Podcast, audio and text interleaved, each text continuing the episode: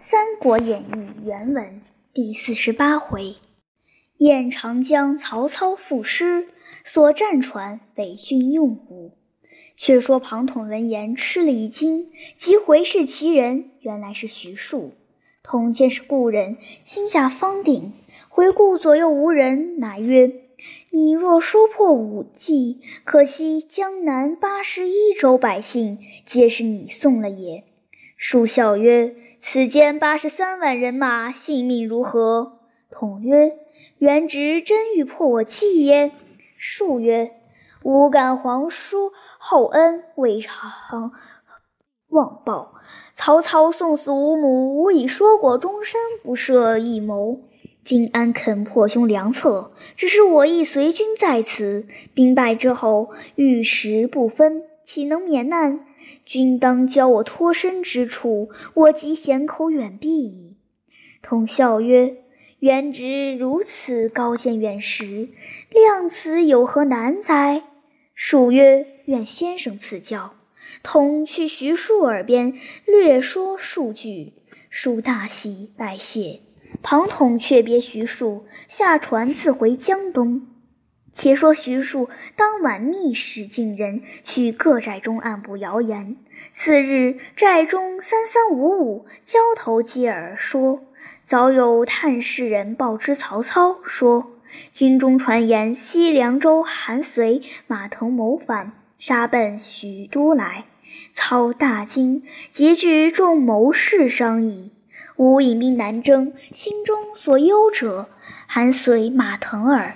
军中谣言虽未辨虚实，然不可不防。言未毕，徐庶进曰：“庶蒙丞相收录，恨无寸功报效，请得三千人马，星夜往散关，把住隘口。如有紧急，再行报告。”操喜，若得元直去，无忧矣。散关之上，亦有军兵。共同领之，目下拨三千马步军，命臧霸为先锋，星夜前去，不可击迟。徐庶辞了曹操，与臧霸便行。此便是庞统救徐庶之计。后人有诗曰：“曹操征日难遇日忧，马腾寒水起戈矛。凤雏一语教徐庶。”正似有雨脱钓钩。曹操自遣徐庶去后，心中稍安，遂上马先看沿江旱寨，次看水寨，乘大船依止于中央，上见帅字旗号，两旁皆列水寨，船上埋伏弓弩千张。操居于上。时建安十三年冬十一月十五日，天气。晴明，平风静浪。曹领置酒设月于大船之上。吾今夕欲会诸将。天色向晚，东山月上，皎皎如同白日。长江一带如横素链。操作大船之上，左右侍御者数百人，皆锦衣绣袄，合格执戟。文武众官各依次而坐。操见南庭山色如画，东是柴桑之境，西观夏口之江，南望繁山，北趋乌林，四顾空阔，心中欢喜，谓众官曰：“吾自起兵以来，为国家除凶去害，是愿扫清四海，消平天下。所未得者，江南也。”今吾有百万雄师，更赖诸公用命，何患不成功耶？收复江南之后，天下无事，与诸公共享富贵，以乐太平。文武皆起谢曰：“愿得早奏凯歌，我等终身皆赖丞相福音。”操大喜，命左右行酒。饮至半夜，操酒酣，遥指南岸曰。周瑜、鲁肃不识天时，今幸有投降之人，为彼心腹之患，此天助也。荀彧曰：“丞相勿言，恐有泄露。”操大笑曰：“座上诸公与进士左右皆吾心腹人也，言之何碍？”又至下口曰：“刘备、诸葛亮料不斗蝼蚁之力，欲撼泰山，何其愚也！”故谓众将曰：“吾今年五十四岁矣，如得江南，妾有所喜。昔日乔公与吾立契，吾知其二女皆有国色，后不料为孙策、周瑜所取。吾今新钩铜雀台于漳水之上，如得江南，当取二乔置之台上，已于暮年，吾愿足矣。”言罢大笑。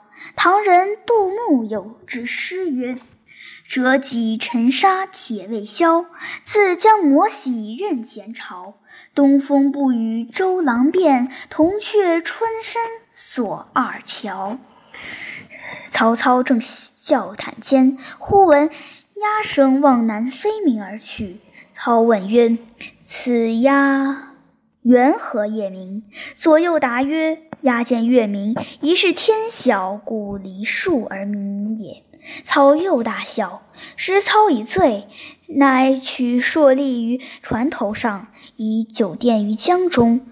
满饮三绝，横槊谓诸将曰：“我持此槊，破黄巾，擒吕布，灭袁术，收袁绍。”深入塞北，直抵辽东，纵横天下，颇不负大丈夫之志。今对此景甚有慷慨，吾当作歌，汝等何之？歌曰：对酒当歌，人生几何？事如朝露，去日苦多。慨当以慷，忧思难忘。何以解忧？唯有杜康。青青子衿，悠悠我心。但为君故，沉吟至今。悠悠鹿鸣，食野之苹。我有嘉宾，鼓瑟吹笙。皎皎如月，何时已坠？忧从中来，不可断绝。月末渡迁，往用相存。气阔谈宴，心念旧恩。月明星稀，乌鹊南飞。绕树三匝，无枝可依。山不厌高，水不厌深。周公吐哺，天下归心。歌罢，众和之，共皆欢笑。忽左间一人进曰：“大军相当之际，将士用命之时，丞相何故出此不吉之言？”操数之，乃扬州刺史，沛国乡人，姓刘，名父，字元颖。父起自合肥，创立州治，据陶散之名，立学校，广屯田，兴治教，九世曹操，多立功绩。当下，操横槊问曰：“吾言有何不及？”父曰：“月明星稀，乌鹊南飞，绕树三匝，无枝可依。此不及之言也。”操大怒曰：“汝安敢败吾心！”手起一槊，刺死刘父。众皆惊骇。遂拜宴。次日，操酒醒，懊悔不已。父子刘熙告请父师归丧，操泣曰：“吾昨因罪误伤汝父，悔之无及，可以三公厚礼葬之。”又拨军士护送灵柩，即日回葬。次日，水军都督毛玠、于禁皆帐下，请曰：“大小船只俱已配搭链索停当。”旌旗占据，一一齐备，请丞相调遣，克日进兵。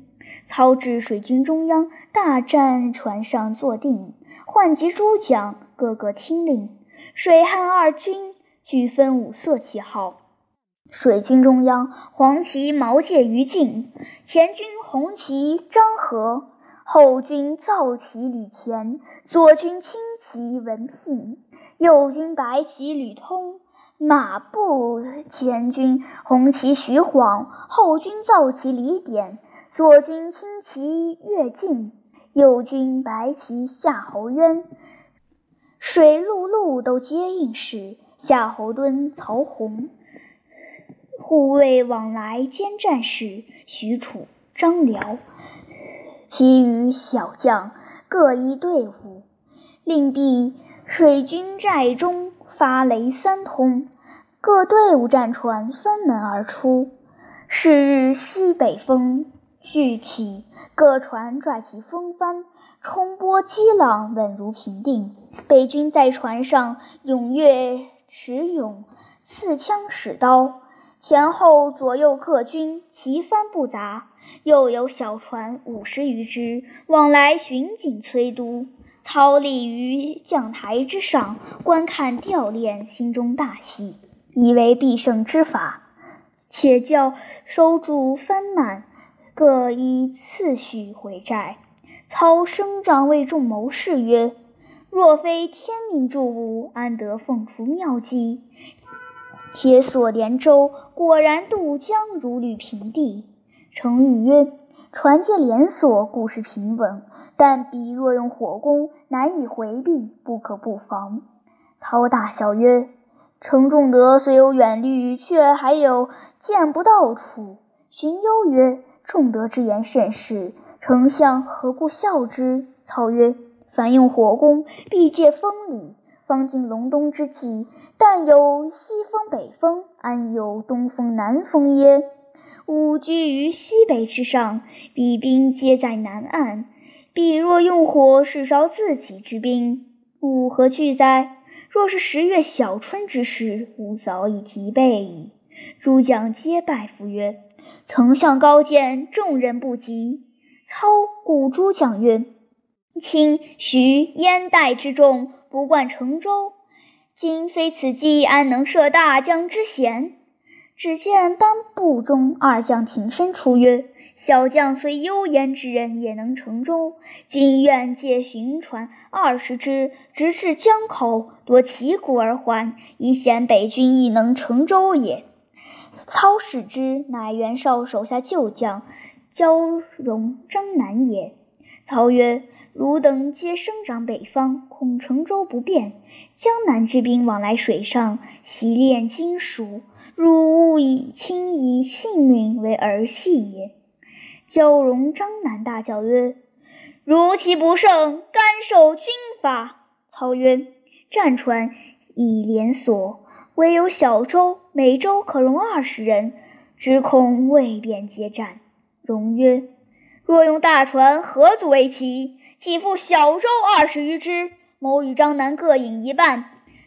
至今日直抵江南水寨，必要夺旗斩将而还。操曰：“吾与汝二十只船，开拨精锐军五百人，皆长枪硬弩。到来日天明，将大寨船出到江面上，远为之势。更差文聘亦领三十只巡船接应入回。”焦荣、张南欣喜而退。次日四更造饭，五更结束已定。早听得水寨中鼓雷鸣惊，船皆出寨。分布水面长江一带，青红旗号交杂。焦荣、张南领哨船二十只，穿寨而出，往江南进发。却说南岸隔夜听得鼓声喧震，遥望曹操调练水军。探使人报知周瑜，瑜往山顶观之，曹军已收回。次日，忽又闻鼓声震天，军士即登高观望，见有小船冲波而来，飞报中军。周瑜问帐下：“谁敢先出？”韩当、周泰二人齐出曰：“某当全为先锋破敌。”于喜传令各寨严加守御，不可轻动。韩当、周泰各引哨船五只，分左右而出。却说焦荣、张南凭一勇之力，飞着小船而来。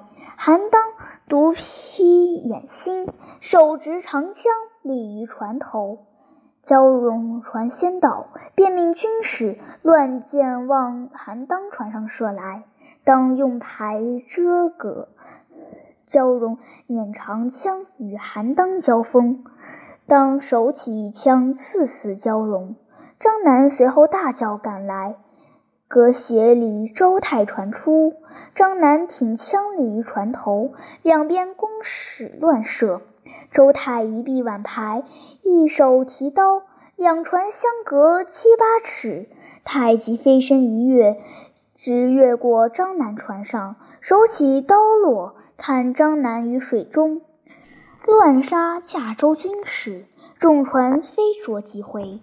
韩当、周泰催船追赶，到半江中，恰与文聘与船相迎，两边便罢定船厮杀。